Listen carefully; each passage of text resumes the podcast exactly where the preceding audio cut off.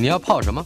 要泡茶、泡咖啡，可不要泡沫经济；要泡泡糖、泡泡澡，可不要梦想成泡影；要泡菜、泡饭、泡妞、泡书本，就不要政治人物跟咱们穷泡蘑菇。不管泡什么，张大春和你一起泡新闻。台北 FM 九八点一 News 九八九八新闻台，今天进行的单元主题馆，一九七一年出版的《台北人》，到今年正好是五十周年。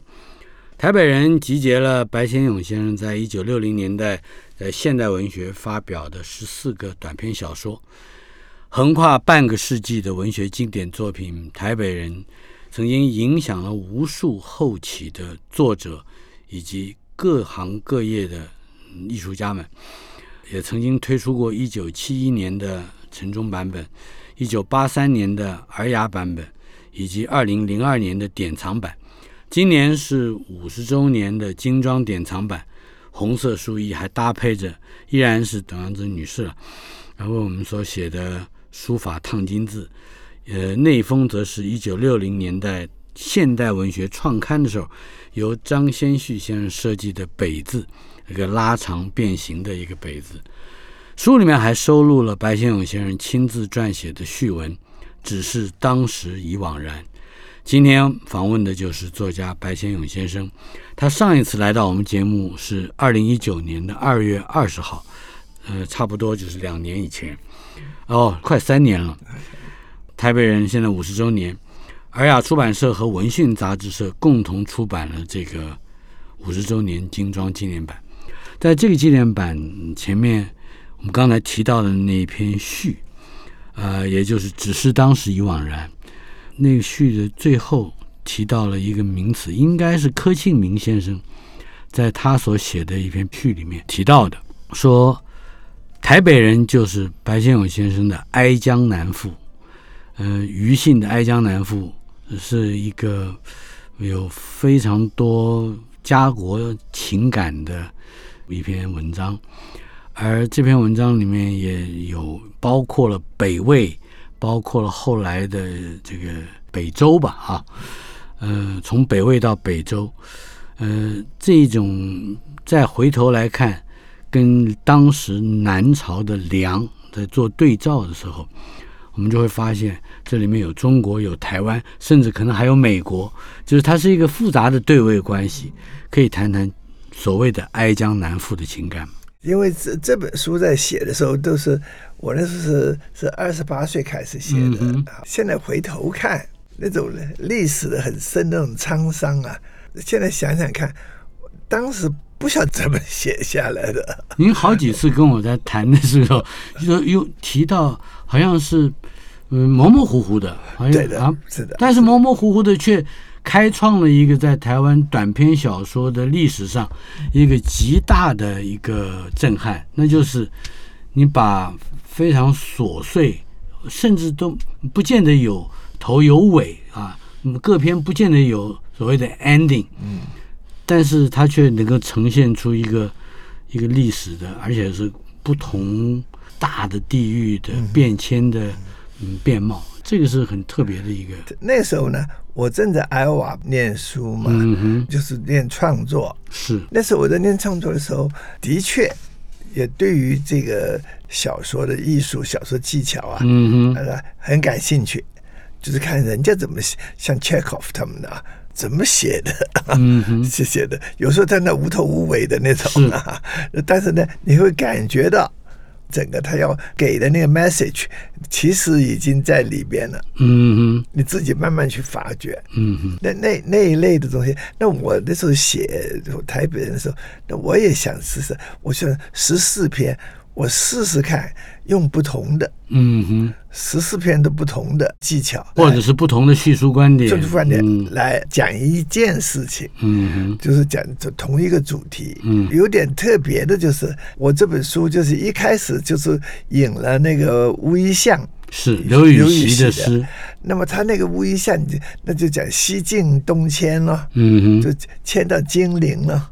迁到那个建业，就是现在南京了。南京啊，那么刚好，你看那个一九四九年，国民政府从南京迁了台北嗯，刚好我就我就感觉到，就是这里个中国历史太复杂，常常有这种相似的这种发生，尤其就像刚才讲到的余姓的《哀江南赋》，他看起来跟今天的生活差太远了，呃可是他的确就有从一个王朝到另外一个王朝，甚至还到另一个王朝，就是三个以上大大小小的王朝。这杜甫讲嘛，余姓晚年最萧瑟，我说师傅东江关嘛，是。讲的讲他那个嗯余姓的晚年了啊，就是晚年嘛，写写的那个他回不去了嘛，嗯他的回不去的那个，我深有所感。嗯，念他那个《哀家南赋》的时候，就是他被这个周周啊，被被北齐他嗯们留的那个，对他本来只是被派出去做官，可没想到啊，那朝廷生变，侯景之乱，回回完了以后只好就完了留在那里他讲的这个大道一国，金陵瓦解，嗯哼，对对，这这四个字就已经，我觉得已已经说明白了说明白嗯了。好的，在书的这一次的版本里面啊，也收了欧阳子的那一篇非常重要的评论。呃，那篇评论可以说几十年来、五十年来，一差不多半个世纪了，呃，影响到非常多呃后来的批评家去开始，比方切入台北人这这部作品，甚至还不只是台北人，还包括了其他的您的当时的作品。但是我想，嗯这里面欧阳子提到了有几种人，就是跟人现代的人跟他自己的过去这样之间的关系，呃，比如说永远不会离开的，嗯，永远执着于在过去的人，呃，或者是虽然人在现代也依旧呃还记忆着过去，但是又希望能够迎向新的未来。还有就是对于过去一无所知，非常茫然的，但当然就是所谓的下一代或者年轻的一代，在当时你写作的时候，大约有这样的一个分配吗？有的有的，像像我父亲他们那一代啊，他们经过这个辛亥革命、武昌起义，然后北伐、呃那个抗战、内战，你看他们过去有多沉重。这个相对于在台湾出生的，过的这个太平日子的，嗯哼，你看啊啊，那他们的国学当然就很轻了了。是。是吧？啊，可是，在整个，我觉得整个我们整个那个民族来讲，我们的过去是很沉重的，是，是 啊，几千年的，你看，不是像像欧洲他们的过去，他们分开的，嗯哼，他们不是一统下来的，嗯哼，你晓得啊？不，它当然不是一个大的帝国，他不是的，他分分的分的他，他没有一种继续的历史。他从 Greco-Roman 那么下来，整个西方他们是在一起，可是分的很那是。个。但我们一大统下来，嗯哼，所以每一代，尤其是经过离乱的这些个时代，往往所身上所背负的那些情感，也是这种非常贯穿的，就就就是前面了，嗯 从古到今的，从古到今，你看从那个西晋东迁，嗯哼，新亭对气，是新亭对气，然后下面北宋南迁，嗯。对不对？啊？这一串的东西，在大概应该是上个世纪初啊，嗯。呃，不管是我们说的这个 James Joyce 的《Dubliner》都柏林人，那是一九一四年出版的。呃，或者是美国三部曲，美国的 John Dos Passos，Dos 那是一九三八年出版的。他们大概都好像是以某一个有一些都市风情来贯穿他们的这个对于当代历史或当代现实的掌握。那可是台北人很奇怪，台北人他有一，他我觉得他有他更像一个不连贯的长篇。嗯嗯嗯嗯，他处理的是更集中的一种或者是两种啊，就是相对立的，呃，两种对于故国的的情怀。这个设计，呃，从他的一一开始，也就刘禹锡的诗就已经展现了。就是嗯，您的设计如何？我开始大概至少那个时候有一种，我想是有意的，嗯哼，也也也好，是有些无意间的也好。可是我在刚刚讲了，我第一篇《永远林雪燕》，它前面我就用了那首诗，嗯哼，就用了刘刘禹锡那首诗，是。是吧？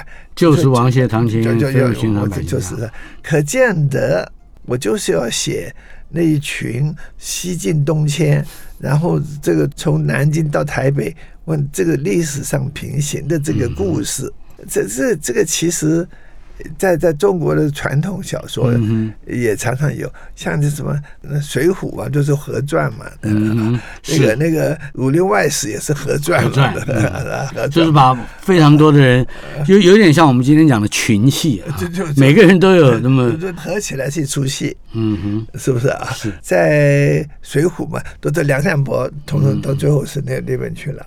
是不是？嗯那么在这台北人，我在想，他们跑台北来了这一群，这一群流荡的啊，而且我特别注意到，尤其是这次看啊，年轻的时候看还不是那么仔细，这这这对，越老越看，哎，越觉得，比如说他的地理是可以衔接起来的，嗯，就跟他的情感可以衔接起来是一样的。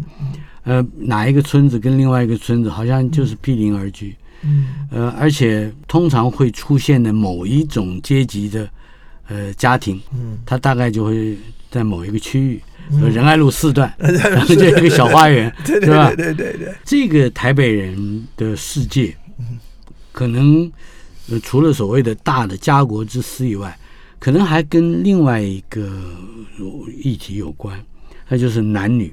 嗯在灵或肉啊，灵或欲嗯。呃的这种挣扎和表现里面，嗯，您是如何去调度或者裁除的？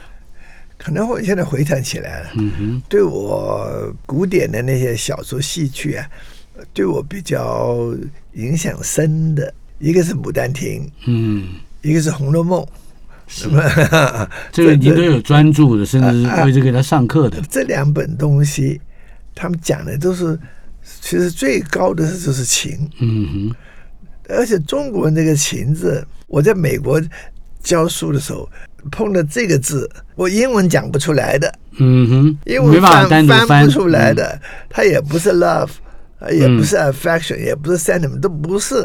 中国那个情很奇怪，嗯哼，中国那个情好像是天生而来，好像是常常那种我们讲《红楼梦》就是情根，嗯哼，砸在你心里边那个根，情根 嗯。那个我中国那个情，我觉得好像是一种宇宙的原动力那种东西，晓得？如果把中国的情放在一个玉的表现上，嗯。似乎嗯，很多人都会认为这个是降低了他的这个品质。嗯嗯嗯。可是我我我却发觉台北人里面，呃似乎有意无意的把一个人的生命的动力，嗯。全部放在一个他们不能正确或者是准确嗯。嗯去操纵操作的嗯。这这个肉欲上。嗯，那其其实这里这情欲根本是也是一线之间。比如说我在我写的《金大班》嗯，或者是《游园惊梦》，是，呃，他们在在肉体上的那种，是吧肉体升华到了。嗯哼，他他有接触啊，他一定要有接就是触的。，所以那个也很要紧。我想这个在在台北人里面，或者我发觉了，嗯，呃这种境界到那个时候境界的时候，也是非常简单的说，在一九五零到六零年代哈，尤尤其是这个书发表是一九七一年嘛，嗯嗯呃，在六零年代，台湾还没有那么样开放的这这个状态，没有，所以对于肉欲或者是对于情色，嗯总是会看成是比较低级的，嗯。但但是你在书里面却不止一次啊，而且是经常是逮到机会随缘就会放出来什么呢？让我们重视这个人物他的欲是如何展开的。比如说那个时候还早的时候，二十一岁，嗯我写玉清嫂。啊，这这样啊，那个有都写出来有点吓人。到现在我们还印象深，我还印象深刻的是玉清嫂的那个小男朋友 背上面有非常薄的青色 在月光底下的毛，是不是？对对，那个，所以我在我在想说呢，对人的这个基本上这个东西，大概我一直在感兴趣。后来写的《孽子》的时候，写的那个龙子跟阿凤的那那段那个孽缘，是，我现在看有点可怕。我想我想啊，呃，怎么敢写到到那种地步即使在嗯我们今天看到的台北人里面，有一些非常暴力的场面，也都似乎有他独到的意义。比如说那一片雪一样的杜鹃，嗯里头嗯那个园丁大个子王雄，嗯。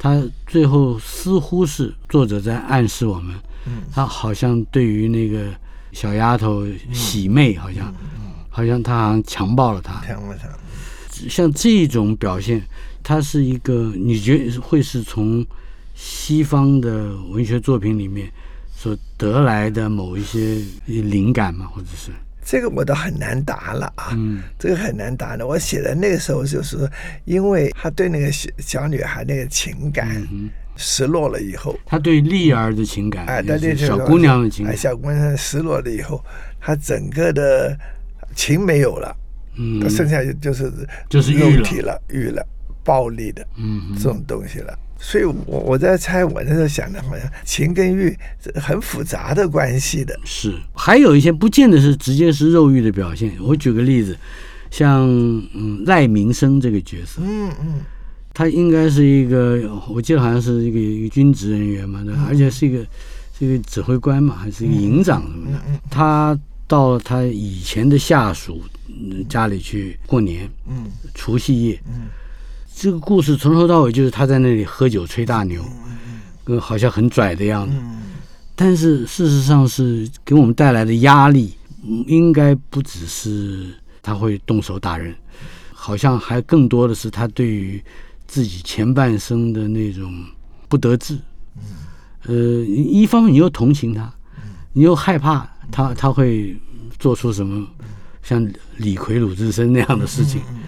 这个角色你可以稍稍介绍就是一下。这个就是问，主要还是我们的历史了。嗯。我们的历史，民国史来讲，台儿庄大爷是一个标志，嗯哼。是我们这种一种军人，尤其是国军的最勇敢的嗯这么一个标志。嗯哼。参加过这个的人，就觉得自己高人一等哼了、嗯哼，啊。是。那么他现在在台北的那个沉沦。情况的嗯。落差嗯太大，他当年的炮火什么的，在打台儿庄的时候，跟现在在医院里面做过火斧头，嗯，最后就变成一个火斧头我。就变成个火斧头，变成这样子的，这种的落差，我想对这个人。他之所以夸大那种东西啊，嗯我想这个很有关系。但这本书里边有几点东西，像武昌起义啦，嗯什么五四运动啦，像什么这台儿庄啦，都是民国史里面是，一些指标性的东西。而且这些人，你看都过去了嘛，嗯你再英雄都是过去了。而且讲穿了，国民党的大手失败了。嗯哼，嗯如果没有失败，这些东西还是还是每年，还是在殿堂里面记忆的。还是记忆的，因为失败了以后，在台湾也没有人提，没有人提台儿庄了。是所以我我讲的这整个气氛，一种败北的一种气气是氛。，这种败北的气氛，呃我相信跟刚才我提到的那片雪一般的杜鹃啊。和另外一部作品也看起来有有一些关系，《花桥荣记》嗯。里头有一个卢先生，嗯嗯。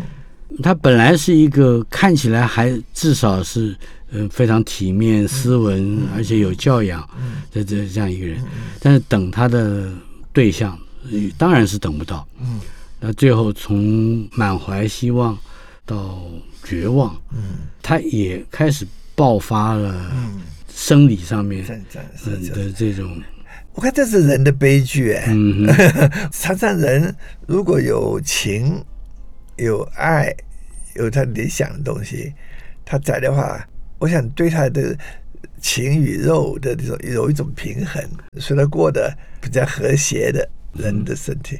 如果他他那个情方面缺掉了，从来没有满足过。没有满足了，我想他那个欲的方面呢，嗯哼，那就会爆发起来。是。这就是人呐、人都是有这一方面的东西。嗯哼，访问的是作家白先勇先生。两年以后再和白先生谈他的作品，老实说，这是一部已经五十年、五十岁的作品了。白先生看起来还依然精神矍铄啊。我都很很感动的，就是说，即使是这样的久以前的作品，再重新读来，还会有新的发现。什么样的发现？稍后片刻，马上回来。台北 FM 九八点一 News 九八九八新闻台，一九七一年出版的《台北人》，到今年正好是五十周年。台北人集结了白先勇先生在一九六零年代在现代文学发表的十四个短篇小说。今天很难得的，白先生来到我们的现场，跟我们来谈谈这一部五十岁的半个世纪的经典之作。呃，作品里面有一些作有一些篇章是可以成为互文的，也就是某一篇可能是另外一篇的补充，或者人物有对位的关系，或者人物有极大的相似性，或者甚至他们还可以把生命串接起来。嗯，梁甫吟和施救父，嗯，这这就是两部，看起来好像是有关联的，嗯嗯嗯，即使。不同的人物，不同的环境，不同的社会条件，谈谈这两部。当然不是，我觉得在气氛上，嗯，氛围上是。都是一种挽歌式的。嗯哼，梁父吟是。张曼是讲的，好像他们几个革命三个兄弟，三个兄弟桃园三有点像桃园三结义，桃园三结义两个死掉了，那么他去追悼啊，那么是一种挽歌。在另外一方面呢？更深的，也是对辛亥革命、武昌起义一个追悼、平调。嗯，平调。那么这个施救父的这个写法，表面看起来完全不一样。嗯，只是借的两个老仆人、老妈子、两个老妈子他们的对话间，就有点像元稹那首诗。白头宫女说做玄宗，做元宗嘛，是吧？有点像那个那个东西，也是一个挽歌，是。但他那个挽歌比较比较 subtle，没有讲出来。嗯哼，是。最最神秘的就是施救父这两个老太太，到最后其中一个带着一刚来的这一个来拜访的这一个，去看一个少爷。嗯，这位少爷肥胖痴呆。嗯。而且没有人知道，嗯，他是为什么，嗯，会变成肥胖痴呆，嗯，照说他应该是从国外回来，那你可以谈谈您原来的设计，或者你心目之中没写出来的这个少爷，嗯，是个什么样的遭遇，嗯，会在美国放羊之后，嗯，居然变变成一个雕像一样的。按理讲就是整个家庭的衰落，是。他那个女儿就跟一个结过婚的人。私奔了，那么剩下那个人唯一一个能够传宗接代的一个男男孩子疯掉了，傻掉了，傻了，傻了。其实，在这个时候，在这么一个架构下，好像我写的时候不必讲他的原因，嗯哼，不必讲他什么，要还要还要给他编故事出来，整个架构下来就是这么一个。是最后一个，这是现代小说，老实说是非常精彩的一个示范。但是我我的想法是，你能不能告诉我，你有没有想过，可能是怎么样变傻的？没想过吗？我想是这个文化的刺激，我们的文化衰落了。但他这到了美国，到美国，到美国是很认真的疯掉的。哎。为什么我会这样问？我就想问另外一个可能很八卦的话题，因为这个书虽然是一九七一年正式出版，但是在一九六零年代就已经开始写了，写写了，尤其是在现代文学嘛。在一九六四年的时候，有一个非常大的新闻，嗯，那就是林黛自杀。对，林黛在自杀之前，她有过一个男朋友。是龙云的儿子，叫龙武，龙武，龙武，排行老五，龙神勋。我我看几次看台北人，我都会想到龙武跟林黛。哦，林黛是谁的女儿？你知道吧？嗯，林海德是陈思远的女儿，嗯，是桂系大将，桂系大将的女儿。嗯哼，她是她是李宗仁的机要秘书，嗯哼，机要秘书。都是这国民党的嗯新旧 啊，新旧人物。我们现在还不太了解他们的心理上的这个东西。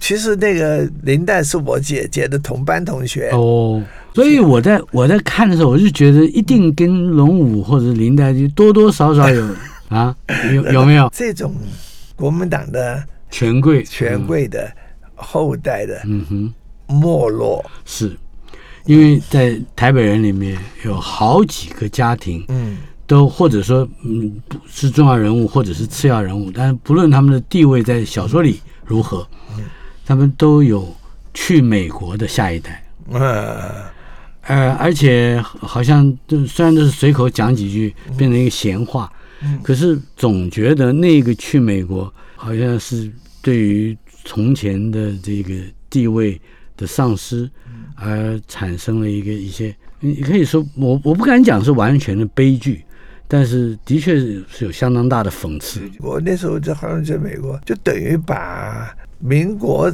历史悲剧东西把它砍掉就。砍掉了，有些人，有些人不适应，嗯哼，像那个施救夫那个那个男孩子啊，嗯后来疯掉回来了。是，有的完全美国化了，嗯哼，呃可以把过去抛掉了。他在美国过得很好，完全美国生活啊，是，把过去民国史的这一段砍掉。嗯哼，我想现在很多中国大陆出去的，尤其是经他们家里面经过文革啊，经过这种事，他们也在外面过过得很好啊，把那边的过去的不愉快的东西砍掉。至于如何砍掉过去，或者如何重建过去，或者如何影响未来，我我想有三个女人在您的小说里面，大概各具典型：尹雪燕、嗯。金大班、嗯，朱青。对，可不可以谈一谈，在你的心目中，这三个角色它的差异性？尹雪艳总也不老，我们说，对，这是因为最有名的一句话。大概你会知道啊，那是有一群上海人到嗯，到台湾来嘛，是，他们讲上海话，女人都是穿旗袍，嗯哼，把西门町的当上海。在上海，而且打扮的很有模有样的，嗯吃的东西都是江浙那套是。那那一套的，。上海本帮菜。上海本帮菜，上海在中国那时候它是一个独特文化嘛，嗯哼，所以这这一群人到了台湾来，他们的上海文化，林雪燕为代表，是，总也不老，他们在那里，他们他们的影响很大的啊，嗯哼。是吧？所以您您的小时候也也实际上接触过这样的，我在上海住过两年嘛，嗯也看到了的。可是这里面朱青比较不是这个上海太太这一那朱青是空军的了，是，空军的文化，那么他影响他的新新人生，在台北的新人生，跟尹雪艳有什么不同呢？他在这个台湾，他得重新开始。嗯，过去太痛苦了嘛，过去那个朱青死掉了，他他在他来讲，是，那时候是这个是个新的朱青，嗯哼，在台湾。你讲的要斩断过去，其实没有能够真正斩断，他还是跟那空军小伙子混在一起，对付那些小公鸡，呃，就是 还是喜欢那些小空军啊。空军有很特殊的文化的，嗯。他们有那个很封闭的自己的一群文化的。嗯。啊。不过呢，我是觉得朱清对于死亡的挑战，就是嗯。第一次他的死亡简直他被打倒了，是，第二次他就征服他了。嗯哼，那我想呢，死亡是一个人生的过程嘛。是。在故事里面那么多、呃不同的背景的人物，金大班也是一个 独特的典型，呃，钱夫人哎。也是一个独特的 对，他们之间的差异又是什么？金大班我觉得蛮好玩的。我我写东西蛮蛮辛苦的，嗯，呃改了改，改了改，改了改，像那个游园积木，我我写了半年，我从头到尾改写五次，哦，它也几乎等于是一个中篇了，等于这个，而且我长度也是最我我一直找不到最合适的方式来写，嗯后来我是最后找到了啊。那金大凡我我写的最愉快，三天写好了，都没改。哦，那为为什么会有这么大的差异？金金大班在我心中那个人物活得不得了，嗯我完全完全能够掌掌握那个人物啊。是，不过这金大班，我觉得跟跟普通一般的舞女不太像的话，她真是个金兆丽。嗯你看她，她可以知道那个朱凤怀了孩子，嗯哼，他会他可以把那个这钻戒都没丢给他，但他但是他用一种非常豪迈的方式来展现他的这呃 affection 那个情感。帮这个小生命活下去。嗯哼，呃他最后碰那个小伙子第一次进进舞场的时候，嗯哼，他突然间那种呃几乎母性的教他想到了月如，像的那他的小男朋友，小男朋友那个小男，嗯呃虽然很现实，最后嫁一个是他是要嫁给一个能够开绸缎庄的。呃，嫁给上人妇，的确，这个小说《金大班》，嗯。它里面有一个非常重要的东西，就是他做了一个对比。嗯。他一方面从前的启蒙，嗯。他的爱情的启蒙，念念不忘。嗯，更重要的是，他现在明明嗯是他的目的是要嫁做商人妇，嗯但是他仍然被唤起了那个最纯粹的就是情爱。最最最后那个结尾，我蛮喜欢最后那个结尾的，嗯他抱那个年年轻学生，一二三，一二三跳舞，我教你跳吧 我就教你教他跳舞的那种。如果金大曼完全是一个很现实的舞女话，那就另外一回事了。钱夫人呢？前夫呢就比较复杂，台北 FM 九八点一 News 九八九八新闻台，白先勇先生的《台北人》已经出版了整整五十年，今年又为了可以说纪念或庆祝这个周年，出版了精装典藏版。呃，今天我们很荣幸的请到了白先勇先生来到我们的节目，来谈谈台北人里的各种台北人。刚才提到的是钱夫人，嗯嗯，钱夫人在呃刚才我们提到的三个女子里面，也就是尹雪燕、金大班和朱青里面，她看起来是最闷的一个。她从一出场就闷，但，她也她也并不是很落魄哦，她也没有落魄，她还仍然维持这个夫人的地位。但是她中间有一幕是被邀请来表现他的昆曲绝艺，让他出来唱一段。可是他说他哑了，而且在那一段的前后，我们会看到过去和现在交叠，是非常意识流的一个手段，在当时也是大概是最先进的一种表现手手法。谈谈钱夫人，呃，前夫人比较复杂，别忘了她是南京秦淮河。嗯嗯，这这个歌女对。啊。那你讲的秦淮河呢，一大串，那个这李香君啊，嗯嗯六朝金粉是。啊，这东西，所以她在身上，而且他唱昆曲，嗯，《牡丹亭》有四百年的这也是一个传承，还有四百年的传承。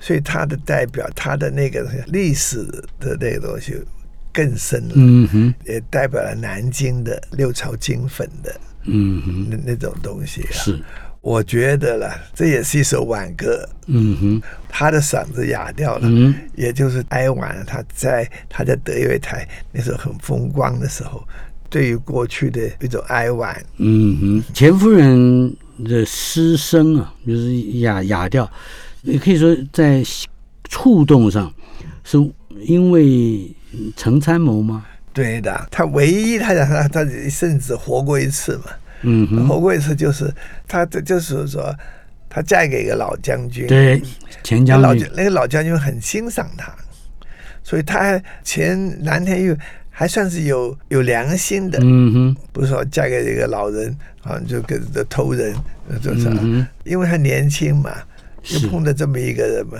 所以他觉得他是他冤孽嘛，他讲、啊啊长错了一个骨头，就就是碰了这个冤孽没办法，燕青，是郑燕青没办法嗯们，跟他有了一段，那一段就是他一生中最最宝贵的，是。那一段也代表他在在南京的青春的两个跑马啦，什么中上面那么多，嗯看起来也并没有做什么样的事情，我觉得那是非常纯纯情的。很纯情的，他说是。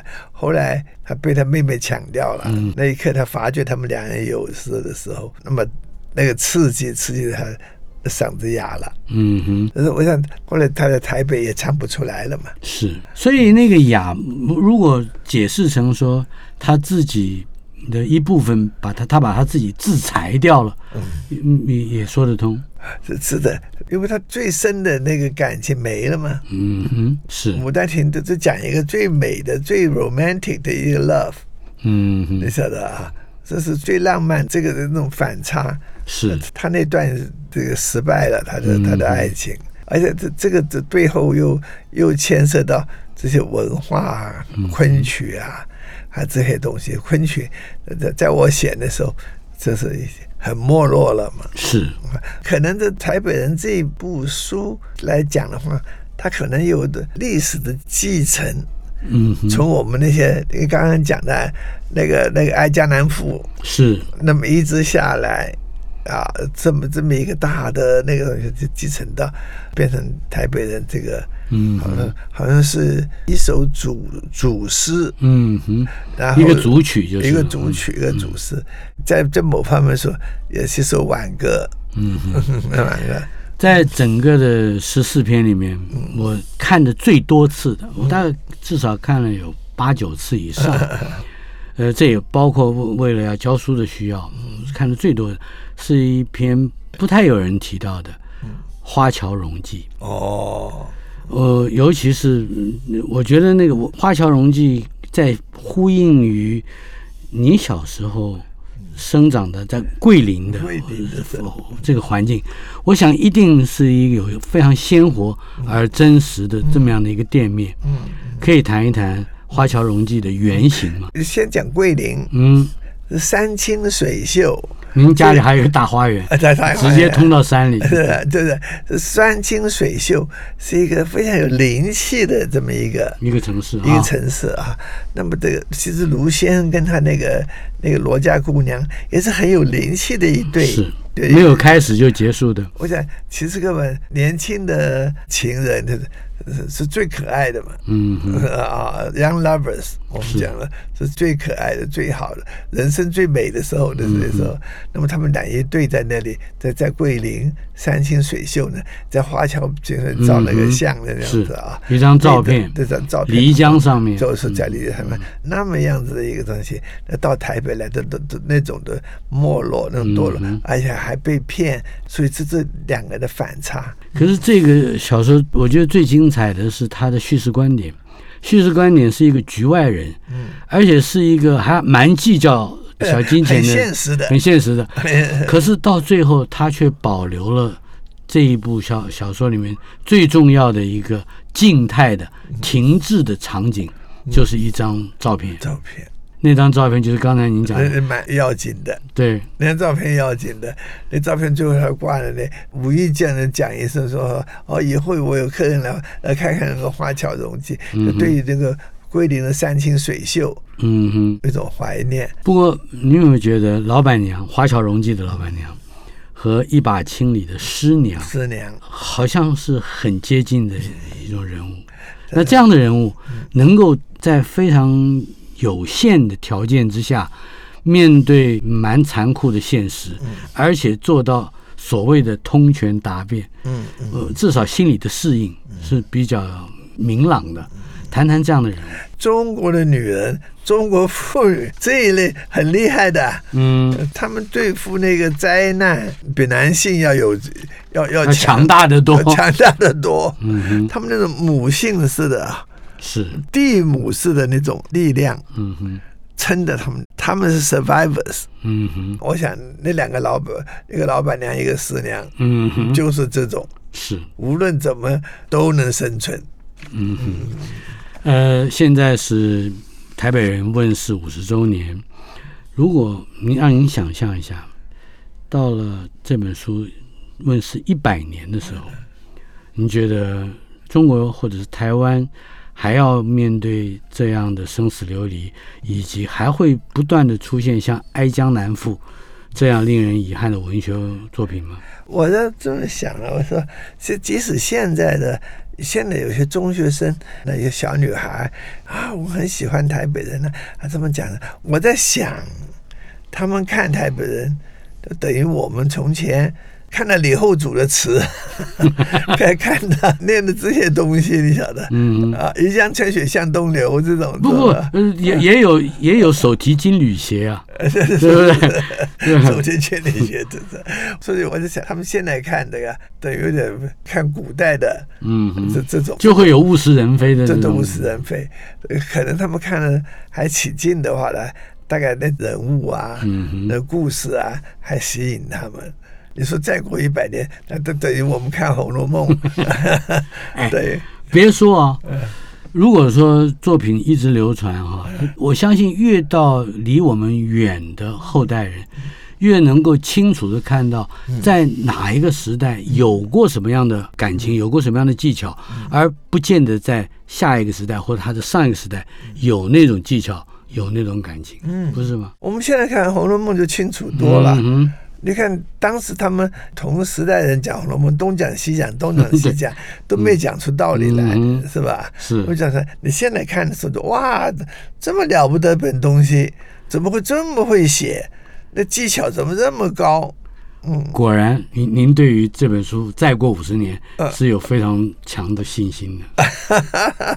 希望，希望，总希望这些东西还有人看。那我们刚才的话题，您对于《哀江南赋》？